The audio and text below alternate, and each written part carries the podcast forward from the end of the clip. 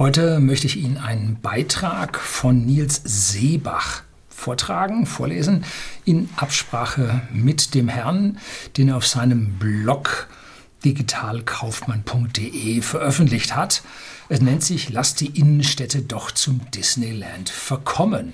Es geht um Karstadt, Kaufhof, aber auch um Stadtväter und die Sozialpartner und um ein kollektives Versagen aller Beteiligten. Warum? Nun, Altland nenne ich das. Nein, nicht Neuland, da sind wir. Nein, Altland nenne ich das. Wenn Sie da nun detaillierte Dinge darüber wissen wollen, bleiben Sie dran.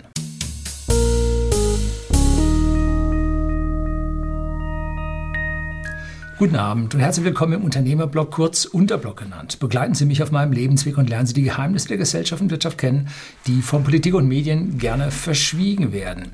Und nun zu dem Beitrag von Nils Seebach. Das ist ein Unternehmer, ein Gründer und Experte für digitale Geschäftsmodelle bei der eTribes Connect GmbH. Das ist so eine strategische Digitalberatung, wie man sie wirklich im Altland brauchen kann. Dazu haben sie eine tolle Wald- und Wiese Holding GmbH. Ja, ein gewisser Witz ist auch dabei. Da machen sie Investments. Und Spriker Systems GmbH. Software sollte man vielleicht kennen. Und Factor A Marketing, die kannte ich noch nicht.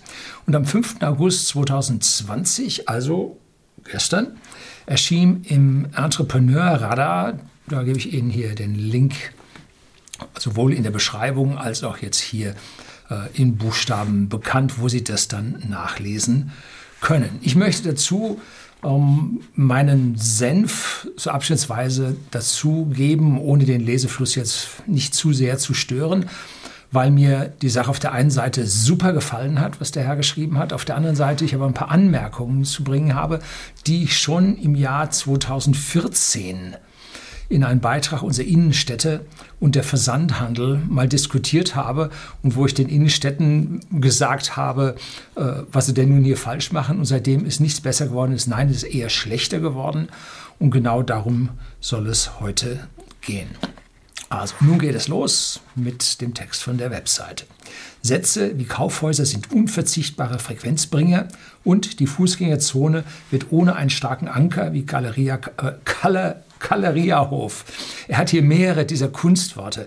Galeriahof, also Galeria und Karstadt und Kaufhof. Ne? Aussterben bilden seit Jahren das obligatorische Begleitgeplänkel zu jedem neuen Kapitel in der jähen Krisengeschichte der Kaufhäuser. Nur allein durch die stetige Wiederholung wird eine steile, jeder faktischen Grundlage entbehrenden Behauptung nicht wahr.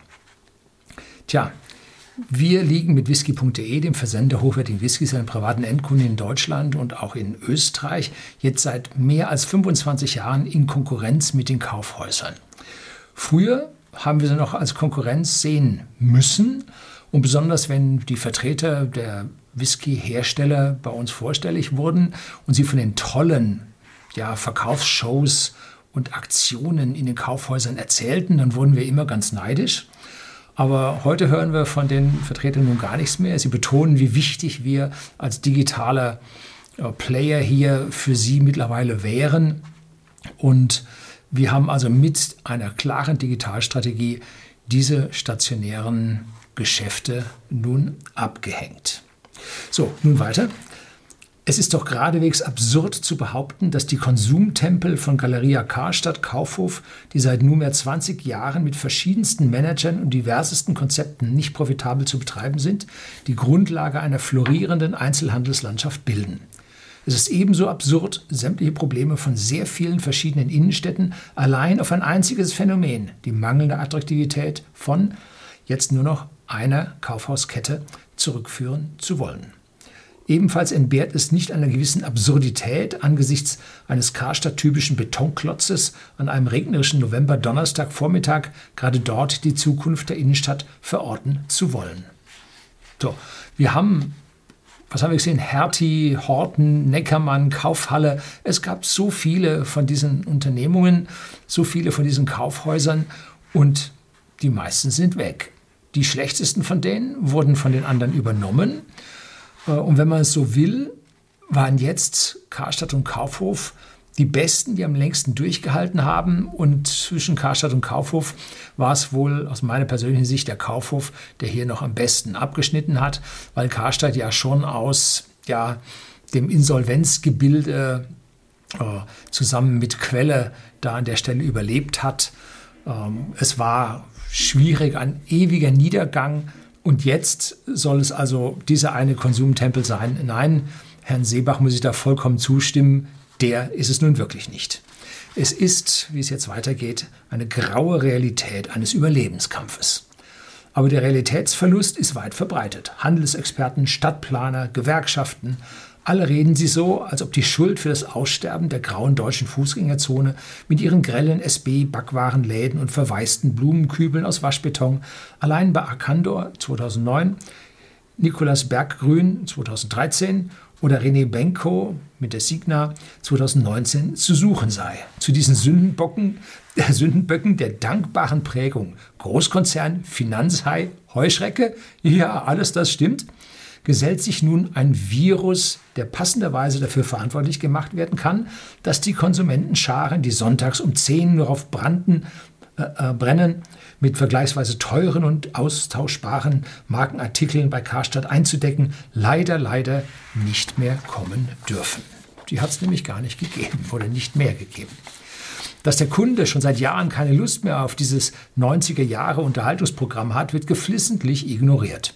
Überhaupt rangiert der Kunde und seine Bedürfnisse erstaunlich weit unten in der Wahrnehmung bei all denjenigen, die immer wieder behaupten, die Kaufhäuser müssten nur wieder mit mehr Personal oder nur wieder mehr Personal einstellen, um dem Kunden die angeblich ach so erwünschte persönliche Fachberatung beim Kauf einer Schießerunterhose mit Eingriff, erlauben Sie mir ein Lächeln, oder einer WMF-Pfanne mit so und so einer Beschichtung angedeihen zu lassen. Es sagt eine Menge darüber aus, wie weit sich diese ganze absurde Debatte mittlerweile verselbstständigt hat, dass Verdi auf ihrer Webseite im Juli 2020 mit der Parole Galeria Karstadt Kaufhof, der Häuserkampf hat begonnen, aufmacht. Kostprobe. Bundesweit kämpfen die Mitarbeiter mit Verdi um jedes Haus. Weitere sechs Filialen sind von der Schließungsliste genommen worden. Ihr habt ja schon Erschießungsliste. Entschuldigung. Die deutsche Shoppingmeile als Kriegsgebiet. Nur das fehlte noch, um die Kunden wieder in die Fußgängerzone zu einem entspannten Einkaufsbummel zu locken. Das ist ein riesiges Problem. Menschen wollen nicht bei Losern kaufen. Zumindest mir geht es so weil sie sonst zu Losern selber werden. Ne? Wenn ich von stark gewerkschaftlichen Aktivitäten jetzt höre, dann bin ich nicht bereit, so ein Produkt zu kaufen. Den Gewerkschaftskampf bedeutet für mich immer Geldverlust durch Streiks, durch zu hohe Löhne, nicht up-to-date sein, veraltete Strukturen und Systeme. Kollektivismus ist von gestern, ist schlecht. Individualismus ist von heute und ist gut. So geht es mir. Ich glaube nicht, dass ich hier so außergewöhnliche Gedanken hege. Wenn ein gewerkschaftlicher Laden pleite geht, wie das Versandhaus Quelle zum Beispiel, und es wäre so up-to-date gewesen, wie man uns hier so zeigen möchte, dann hätte man sich um die wissenden und hoch ausgebildeten Mitarbeiter ja wirklich gekündigt. Dann hätten die nicht jahrelang keinen Job mehr bekommen. Die armen Mitarbeiter äh, haben sich wirklich hart getan in Nürnberg äh, bei der Quelle wirklich neue Jobs zu bekommen. Man sollte sich wirklich fragen, warum? Ne? Zu hohe Gehaltsforderungen, zu schlechte Ausbildung trotz Gewerkschaft, zu schlechte Arbeitsmoral wegen Gewerkschaft, keine eigene Aktivität, überlässt man das der Gewerkschaft, äh, zum Beispiel um der eigenen Pleite oder der Pleite des eigenen Unternehmens frühzeitig den Rücken zu wenden. Ne? Egal wie ich es drehe, ein Unternehmen mit starken Gewerkschaften gehört nicht zu meinen bevorzugten Lieferanten. Tut mir leid, auch wenn ich heute mal so ein rotes Hemdchen anhabe, aber an dieser Stelle, die Roten sind schuld. Sie kennen meinen Spruch. Und wenn die Gewerkschaft aber im Hintergrund leise bleibt und gemeinsame Sache mit dem Unternehmer macht, also mehr betriebsratsmäßig agiert und nicht einer Weisung einer übergeordneten Gewerkschaft äh, hier mit lautem Trillerpfeifen, Aufmärschen und Trommeln äh, ja, folgt, sondern sich mit dem Unternehmen auf die Zukunft einigt, ohne auf die Weisung der übergeordneten Gewerkschaft zu hören, wenn die das also machen, dann ist das gut, dann ist das zu bevorzugen, dann ist das vorteilhaft und dann werden sie sich einen Wettbewerbsvorteil vor anderen verschaffen können. Aber Gewerkschaft bedeutet Flächentarifvertrag, niemand hat einen Vorteil vom anderen, ja, alle gleich schlecht. Willkommen in der DDR. So, das ist das Hauptproblem, was ich dort sehe. So, und jetzt geht es weiter. Es wäre lustig, wenn es hier nicht um den Webauftritt eines eigentlich seriösen Sozialpartners, nämlich den Gewerkschaften, äh, gehen würde. Genauso wie man eigentlich lachen müsste, wenn man so Sätze liest wie, mit diesen Kaufhäusern geht ein Ort der Versorgung und Begegnung verloren. Mal ehrlich, mal ganz ehrlich, wer wird noch in einem durchschnittlichen Galeria-Kaufhof versorgt? Und womit? Wem begegnete man zuletzt im Karstadt? Das war mir alles immer sehr unangenehm. Es bleibt einem aber das Lachen im Halse stecken, wenn man merkt, dass es sich um einen O-Ton des Deutschen Städtetages, DST, handelt.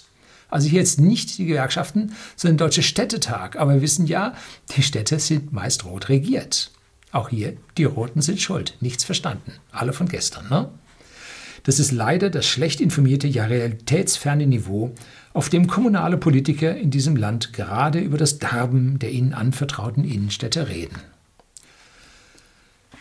Kaufhäuser, Kundenmagnete sind andere.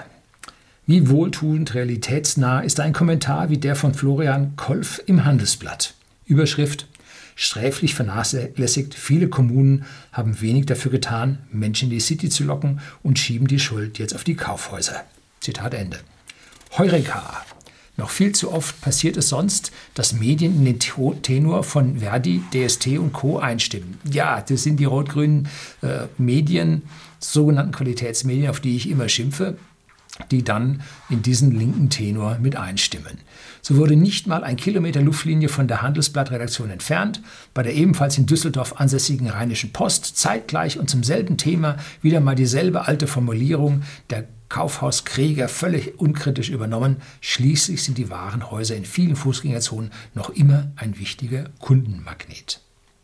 Kundenmagnet? Wer wirklich einen solchen erleben will, der muss außerhalb der durchschnittlich nachkriegs-westdeutschen Innenstadt suchen. Bei einem Konzept wie Karls Erdbeerhof, Anmerkungen habe ich gegoogelt, der ist bei Rostock und hat 4,5 Google-Sterne ganz im Gegensatz äh, zu Karstadt und Kaufhaus Warenhäusern, die es da nicht auf 4,5 Sterne bringen, sondern drunter bleiben. Stimmt die Analogie zu einem Magnet mal wirklich? Insofern, dass dieser eine Anziehungskraft ausübt, die Konsumenten wie ein physikalisches Gesetz von der Autobahn oder der Landstraße runterzuholen. Er tut es natürlich zum Teil dadurch, dass er in seinen Hofläden wirklich exzellente Erdbeerkonfitüre verkauft. Die Leute fahren aber nicht eine halbe Stunde aufs Land raus, um ein Glas Konfitüre zu kaufen. Sie fahren zu Karls, weil es einen tollen Kinderspielplatz an der frischen Luft, ein gemütliches Café und vieles mehr gibt. Es ist ein Erlebnispark mit integriertem Einzelhandel. Innenstädte brauchen ein Upgrade in Sachen Kundenzentrierung, schreibt er weiter fort.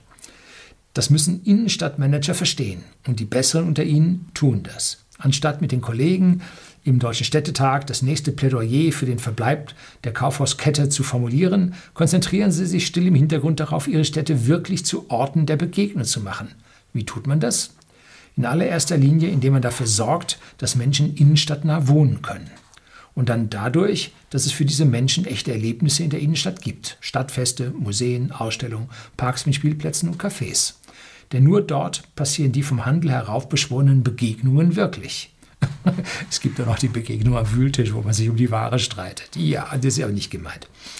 Nun geht es im Einzelhandel ja natürlich nicht primär um Begegnungen von und mit Menschen, sondern um Umsätze von Konsumenten. Und genau das spürt man in Städten, in denen Parks zu Parkhäusern aus Sitzbänken und schattenspendenden Bäumen C&A Rabattwühltische geworden sind. Hier habe ich nun ein bisschen eine andere Meinung. Die eine Hälfte deckt sich mit seiner, aber ich möchte das noch etwas ausweiten zu den Parks und Parkhäusern. Parks sind toll. Parkhäuser auch. Ich fahre nicht 30 Kilometer hier von Seeshaupt, wo whisky.de zu Hause ist, an den Stadtrand von München, steige dann in öffentlichen Personennahverkehr um und fahre die letzten acht bis zehn Kilometer in die Innenstadt. Äh, das ist Unsinn. Das kostet mich Zeit, das nervt. Äh, wenn ich innenstadtnah keinen Parkplatz bekomme, dann war es das mit mir als Kunden. Ich werde nicht die Mühe eines öffentlichen Personennahverkehrsmittels im Zweifelsfall überdrängt, äh, im Zweifelsfall mit Regen äh, auf mich nehmen. um in eine Innenstadt zu fahren, wo das Kauferlebnis und das Warenangebot jetzt nicht so herausragend ist, wie ich das gerne hätte. Überall finde ich dieselben HM und sonst wie Läden. Äh, was soll ich da? Ne?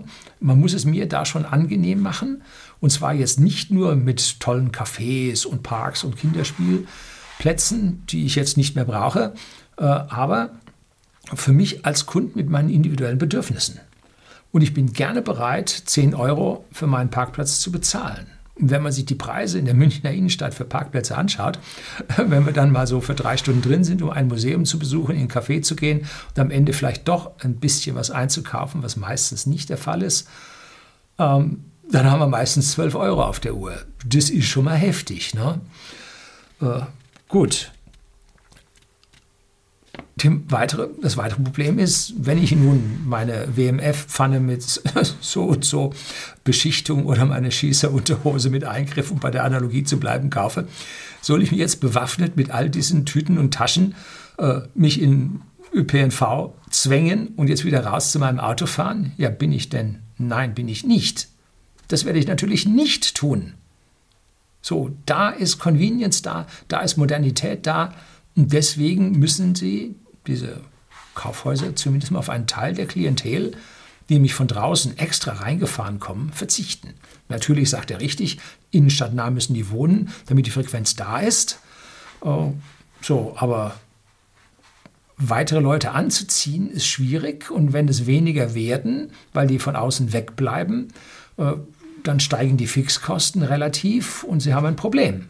Da sind wir ja angekommen. Ne? So, Unsere Stadtväter sind, ja, man kann sich anders sagen, Rabenväter. Sie lassen sich von diesen rot-grünen Denkern total verladen. Das Auto muss raus aus der Stadt. Die Stadt muss wieder den Bürgern gehören. Ja, aber halt dann nur ein paar. Und die reichen nicht, um diese teuren Mieten zu bezahlen oder dort zu kaufen, damit die Leute, die Konzerne dort die teuren Mieten in der Innenstadt bezahlen können. Das geht nicht. Ne? Der convenience-bedachte Bürger will seine Convenience haben, wenn er 90% Aufschlag an einem Produkt wie so einem Baumwollteil hier bezahlen soll. Hm? Und eine Fachberatung dazu, ja, ich bitte Sie, das bringe ich noch selber hin. So, jetzt geht es hier weiter. Der Mensch hat nichts dagegen, Konsument zu sein, er hat aber was dagegen, ausschließlich zum Konsumenten degradiert zu werden. Genau das haben Stadtplaner vielerorts aus Unwissenheit, aus Gewohnheit oder aus einem Mangel an Objektivität vor den Interessenverbänden der stationären Einzelhändler jahrzehntelang getan. Bei uns im benachbarten Penzberg haben die Stadtväter das nicht gemacht. Die haben auf die Einzelhändler nicht gehört und haben ihnen die Parkplätze massiv ausgedünnt, weil dazwischen ein Baum gesetzt wurde und so weiter. Ne? Das soll der Bürger verkraften. Äh, ich halte da nicht mehr an. Wenn ich, kein, wenn ich da durchkomme, ich komme hin und wieder durch, äh, ein Parkplatz ist frei, dann parke ich da und kaufe dann unter, unter Umständen auch was ein. Ähm, wenn ich keinen Parkplatz finde, fahre ich nach Hause und klicke mir am Internet durch, übernächsten Tag ist da. So, also da haben sie mit dem Wegfall der Parkplätze übel was getan. Dann haben sie gesagt, ja, wir machen da eine Buslinie, die da innen durchfährt und so und denen da alle hilft und, und die lassen wir häufiger fahren und so. Äh, nehmen das die Leute an? Nee, wegen dem Taschentragen und so weiter nehmen das die Leute nicht an. Und vor allem hier auf dem Land. Ne? Da kommst du drei Kilometer von außen, sollst jetzt nochmal umsteigen in den Bus und dann die letzten zwei Kilometer mit dem Bus fahren. Das ist also noch verrückter. Und was machen unsere Stadtväter? Nun, die haben da mitten in der Innenstadt haben sie ihr Rathaus und da haben sie eine extra Fläche ausgewiesen, wo die Stadtverordneten parken dürfen für ihre Stadtversammlung. Jo, die haben ihren Parkplatz individuell für sich, Convenience, das ist unsere Elite. Ja, und das Volk, das soll irgendwas anderes machen. Ne? Nee, so geht's nicht. Die haben sich also gegen den, den Drang der Einzelhändler nach Parkplätzen haben die sich durchgesetzt und haben damit sich einen Bärendienst erwiesen. So. Also da haben die stationären Einzelländer jahrzehntelang getan und wo die Stadtplaner doch mal andere kreative Ideen hatten oder einfach nur die Aufenthaltsqualität für Bummler in der Fußgängerzone erhöhen wollten, wurde ihnen immer wieder vorgeworfen, sie würden die Innenstädte zum Disneyland verkommen lassen oder sich zu wenig um den Einzelhandel kümmern. Dann lassen wir die Innenstädte doch zum Disneyland verkommen. der Erhalt der Kaufhäuser ist schon längst verkommen zum Selbstzweck. Fokussieren wir uns lieber auf die Kundenzentrierung. Dieser seit dem Aufstieg des Internethändlers Amazon allgegenwärtige und alte Glaubenssätze nichtig machende Begriff muss in den Amtsstuben der Bürgermeister und Innenstadtplaner großgeschrieben werden. Kümmern wir uns weniger um den Einzelhandel und kümmern wir uns stattdessen mal etwas mehr um die Stadtbewohner, denen der Einzelhandel eigentlich dienen soll und von denen er ja eigentlich lebt. Disneyland ist hier ein hervorragendes, also das soweit zu dem äh, Beitrag, das waren nur die Schlitz, Schlusssätze. Und jetzt möchte ich noch zum Disneyland und dann zu den allgemeinen Faktoren, was eine Innenstadt ausmachen, möchte ich ein paar Takte sagen. Disneyland ist also ein gutes Beispiel. Hier wird sich nicht nur um den Kunden gekümmert, es wird mit ihm auch viel Geld verdient. Die Disney-Aktie steht gar nicht mal so schlecht, hat natürlich gelitten durch die Schließung der Parks, aber so schlecht läuft die Aktie nicht. Neben den Disney-Parks sind perfekte Parkplätze gebaut, war ich öfter schon drauf, mit denen die Massen in die Parks gekarrt werden. Und in den Parks läuft die Konsummaschine, wie sie nicht stärker laufen kann. Man zahlt zwar einen normalen Eintritt, aber dann für das ganze Verspeisen, Getränke zahlt man natürlich extra, für die ganzen Andenken, für die Hüte, für die Sonnenschirme, für die Regenschirme. Überall wird extra Geld verlangt. Ne? Es gibt drei wichtige Dinge in der heutigen Einzelhandelslandschaft. Erstens ist der Preis. Äh, mit sinkenden Realeinkommen, mit sinkenden Nettos, weil unsere Politiker jeglicher Couleur unsere kalte Progression laufen lassen. Die Steuerreformen, die die mittleren hohen Einkommen entlasten würde und ihnen wieder mehr Geld zum Ausgeben äh, verschaffen würden, die lässt man laufen und damit ist der Mittelstand, der in diesen Kaufhäusern kauft, damit ist der nicht mehr in der Lage, die geforderten Preise zu bezahlen für diese großen Flächen, für diese hohen Mieten, die ständig beleuchteten und beheizten äh, Kaufhäuser. Er hat einfach nicht mehr das Geld. Und die Leute, die ganz unten sowieso wenig verdienen, äh, die können sich diesen Konsumrausch sowieso nicht leisten, von dem diese Kaufhäuser leben. Äh, der Begriff der toten Mitte. Die unteren Schichten, die kaufen dort, wo es billig ist. Kick und Co. lässt grüßen, Kick und Aldi lässt grüßen. Und die ganz teuren, jo, die fliegen nach New York zum Einkaufen, auch die hast du weg. Und der Mittelstand, den flöht man durch die kalte Progression und damit geht es verloren. Ne? So, da können die Roten jammern, wie sie wollen. Sie haben es selbst verursacht. Die Roten sind an dieser Stelle mal wieder schuld. Dazu haben sie ja Personal, das in Randzeiten rumsteht, nichts tut, permanent beheizt, permanent beleuchtet, Energiekosten laufen ohne Ende. Äh, und das schlägt sich alles auf den Preis nieder. Und der Versandhandel, das ist jetzt mein Video über die Innenstädte und den Versandhandel, das ich vor sechs Jahren gedreht habe, äh, die haben ausgelastete Logistikketten, da fahren immer voll Lkw, da sind die Hallen nur dann beheizt, wenn die Leute arbeiten. Am besten arbeiten die im Dreischichtbetrieb. Dann hat man weniger Off-Zeiten dazwischen. Äh, also der Internetversandhandel, der ist an der Stelle energetisch einfach nur im Vorteil.